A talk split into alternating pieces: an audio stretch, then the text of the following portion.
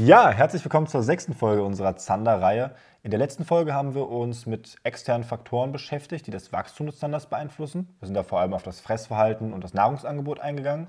Heute wollen wir auf ähm, andere externe Faktoren eingehen, zum Beispiel Temperatur, Sauerstoffgehalt oder ähnliches und wollen da herausarbeiten, was das mit dem Zander macht und was für Rückschlüsse wir daraus ziehen können als Angler. Genau, und ich würde sagen, wir fangen gleich mal mit dem Punkt Temperatur an.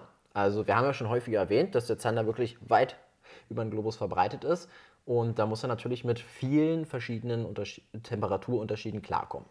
Und da der Zander ein geschätzter Speisefisch ist, ist sehr gut belegt, unter welchen Bedingungen oder welchen Temperaturen er am schnellsten wächst. Und das ist so eine Temperaturspanne zwischen 24 und 30 Grad. Genau, der wird ja auch viel in Aquakulturen gezüchtet, daher hat man da wirklich sehr solide Datensätze. Richtig. Und ähm, bei kleineren Zandern ist es ja so, dass sie eher die höheren Temperaturen bevorzugen, die größeren hingegen die etwas niedrigeren Temperaturen. Aber immer noch in diesem Spektrum zwischen 24 und 30 Grad. Sofern sie die freie Wahl haben natürlich. Genau, und man muss natürlich auch sagen, dieses vorgestellte Temperaturspektrum erreichen wir hier in Deutschland eher in flacheren bzw. meist auch eutrophen Gewässern. Was das ist, da einmal in die Folge Nummer 2 reinhören. Und ja, oder in flachen Abschnitten von Gewässern, weil die Gewässer sich da auch wirklich unterscheiden können. Ja, und in skandinavischen Gewässern ist das natürlich eher selten der Fall. In Südeuropa hingegen ist es natürlich sehr weit verbreitet, dass Gewässer auch mal so warm sind. Ja, und auch interessant ist natürlich, dass die größeren Zander ähm, immer inaktiver werden, sobald die Temperaturen steigen, weil, weil sie einfach Schwierigkeiten haben, ihren Körper kühl zu halten. Im Vergleich zu ihren kleineren Artgenossen. Und das macht es natürlich deutlich schwieriger, einen großen Zander bei warmen Temperaturen zu fangen. Genau. Und wichtig dabei für uns zu wissen ist, dass der Zander nicht nur Standorte sucht, an denen er immer nur Nahrung findet, sondern an denen er zum einen ähm, geschützt ist natürlich klar, aber vor allem auch die Temperaturverhältnisse stimmen. Richtig. Und dabei ist er natürlich auch mobil. Also sein Nahrungsort, also wo er Nahrung zu sich nimmt und jagt, muss nicht unbedingt der Ort sein, wo er sich standardmäßig aufhält. Genau, und wie, wie es so oft ist, die Kunst liegt für uns natürlich darin, diese Zeitabschnitte eben abzupassen, wo der Zander dann auch auf Jagd geht. Und sobald sich der Sommer dann auch schon wieder Richtung Ende neigt, die Temperatur stark sinkt, wirkt sich das wirklich schlecht auf die Aktivität aus. Und ähm, wird im Herbst erst wieder bei einer Temperaturstabilisierung so richtig hungrig. Genau, man kennt es ja, wenn im Herbst die Zander sich die Bäuche vollschlagen, um sich auf den inaktiven Winter vorzubereiten. Und größere Zander kommen mit diesen Temperaturschwankungen deutlich besser klar. Interessant ist auch, dass, kleiner Seitenfakt, dass Fische im warmen Wasser besser riechen können als im kalten Wasser. Da bieten sich im Sommer natürlich duftende Köder, wie zum Beispiel Köderfische oder auch bestimmte Duftpasten, perfekt an. Ja, was heißt kleiner Seitenfakt? Das ist schon relevant für den einen oder anderen Angler. Richtig, klar. Und da haben wir auch ein Beispiel vorbereitet jetzt für diesen ganzen Temperaturkomplex, nämlich mal das Beispiel Kraftwerke. Bei Kraftwerken ist es ja so, wenn die müssen ihr Kühlwasser, was sie benutzen, was ja dann relativ heiß ist, loswerden. Und das fließt dann äh, normalerweise in die übrigen Gewässer rein. Und dort, wo das Kühlwasser dann, das erhitzte Kühlwasser dann abfließt, ist es im, besonders im Winter deutlich wärmer als an den übrigen Gewässerstellen. Und das führt natürlich dazu, dass sich Fische dort favorisiert aufhalten. Man hat mal in so einem Kraftwerk in den Niederlanden, Flevo Maxima, falls jemand was sagt, äh, dieses Verhalten von Fischen genauer untersucht und hat festgestellt, dass an Ausläufen, wo warmes Wasser ins Gewässer kommt, signifikant mehr Fisch anzutreffen ist. Besonders Barsche, Brassen und Plötzen. Aber natürlich auch der Zander. Der ist sogar noch mal zehnmal häufiger anzutreffen, als es zum Beispiel Barsche oder Brassen sind, die ja auch schon deutlich häufiger an diesen Stellen anzutreffen sind als in anderen Gewässerabschnitten. Stinte und Kaulbarsch hingegen meiden diese Areale, da sie Kaltwasser, Kaltwasserfische sind. Genau, und da kann man sich jetzt fragen, kann ich mir jetzt meinen Plötzimiter dranhängen und angreifen? Nee. So Leider einfach ist es nicht. Ja, ja, so einfach ist es nicht, denn die neben der Fischkonzentration wurden äh, in dieser Studie auch die Mageninhalte untersucht und das Ergebnis war, dass wirklich über 80 Prozent der Zander an diesen Stellen leere Mägen hatten. Und das war im Gewässerdurchschnitt äh, verglichen ziemlich hoch, weil der Gewässerdurchschnitt lag bei ungefähr 32 Zandern. Was ja bedeutet, dass sie an diesen Abschnitten, an diesen Ausläufen nicht fressen obwohl das Nahrungsangebot riesig ist. Und das wiederum deckt sich mit anderen Studien, das haben wir ja auch schon mal in anderen Folgen gesagt, die belegen, dass die Zander wirklich klare Ruhezonen und Angriffs- bzw. Jagdreviere haben. Ja, es geht ihnen also viel mehr um die Verfügbarkeit ihrer Lieblingsbeute, auf die sie sich eingeschossen haben. In dem untersuchten Gewässer waren es zum Beispiel Stinte und Kaulbarsche, als um eine bestimmte Tageszeit.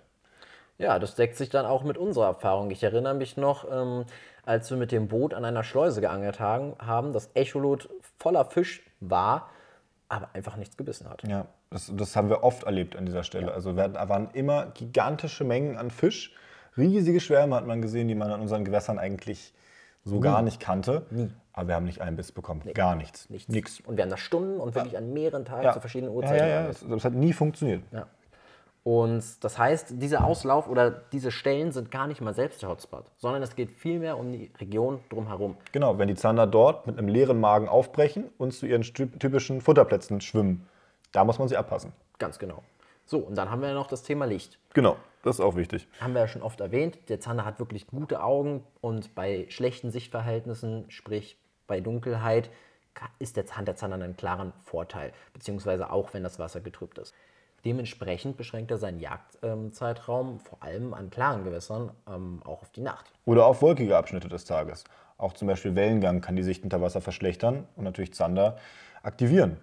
Ja, und zum Köder, da wollen wir jetzt mal ein bisschen in die Physik einsteigen. Ich würde sagen, du hattest Physik-Leistungskurs. Ja. Da kannst du eigentlich mal loslegen. Ja, das für Menschen sichtbare Licht reicht von violett-blau mit der kürzesten Wellenlänge bis zu orange-rot mit der längsten Wellenlänge. Und je kürzer eine Wellenlänge ist, desto tiefer kann sie ins Wasser eindringen. Das heißt, wenn man jetzt Tipps hört, wie bei trübem Wasser fischt ihr grelle Farben, gilt das nicht für Rottöne. Zum Beispiel. Außer man redet natürlich von Flachwasser-Geschichten, wo man in Flachwasser den Köder anbieten möchte. Denn auch wenn ein Köder sehr beliebt ist bei den Zandern, der rot ist und auf vier Meter angeboten wird, dann liegt es nicht an der Farbe. Ja. Denn die ist nicht mehr rot. So, und wenn wir auch schon bei der Physik sind, sollten wir bedenken, die Erdachse ist geneigt. Das heißt, Sonnenstrahlen fallen nicht immer im gleichen Winkel auf das Wasser. Ja, und das ist abhängig von der Jahreszeit. Im Sommer ist der Winkel deutlich stumpfer. Das heißt, die Sonne steht weiter oben über uns. Und im Frühjahr und Herbst hingegen ist der Winkel deutlich spitzer. Und je spitzer der Einfallswinkel ist, bedeutet, dass mehr Licht von der Wasseroberfläche reflektiert wird und somit weniger Licht ins Wasser eindringen kann. Was natürlich unter Wasser in tieferen Gewässerabschnitten dunkler macht.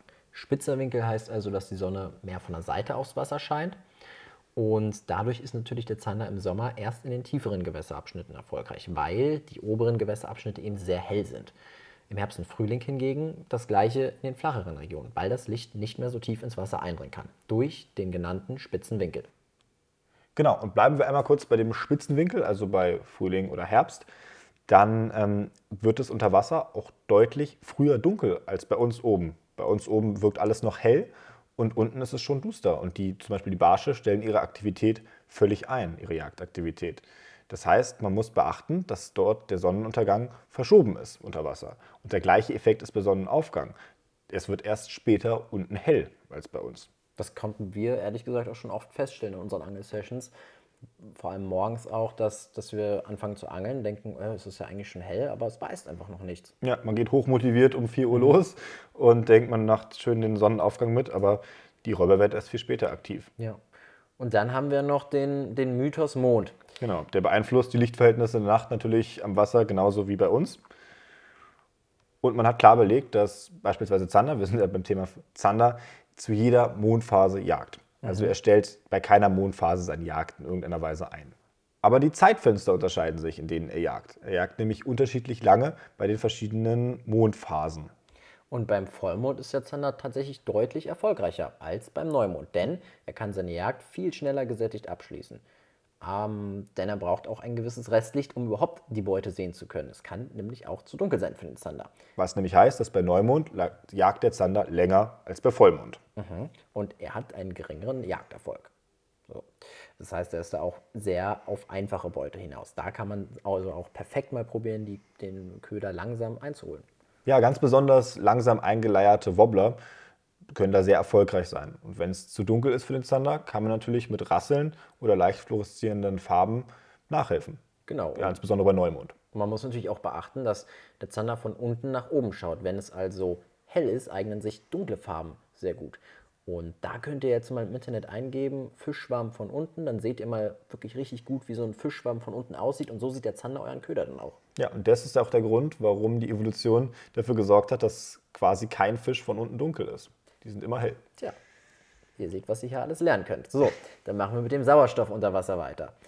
Die Fische filtern mit ihren Kiemen den Sauerstoff aus dem Wasser. Das sollte erstmal jedem bekannt sein. Genau, und die Konzentration von diesem Sauerstoff ist unterschiedlich. Mhm. Und wenn die Wassertemperaturen steigen, sinkt die Sauerstoffkonzentration. Denn Sauerstoff kann sich in kälterem Wasser deutlich besser lösen als in warmem Wasser. Und das ist der Grund, warum kalte, meist oligotrophe Gewässer tendenziell sauerstoffreicher sind.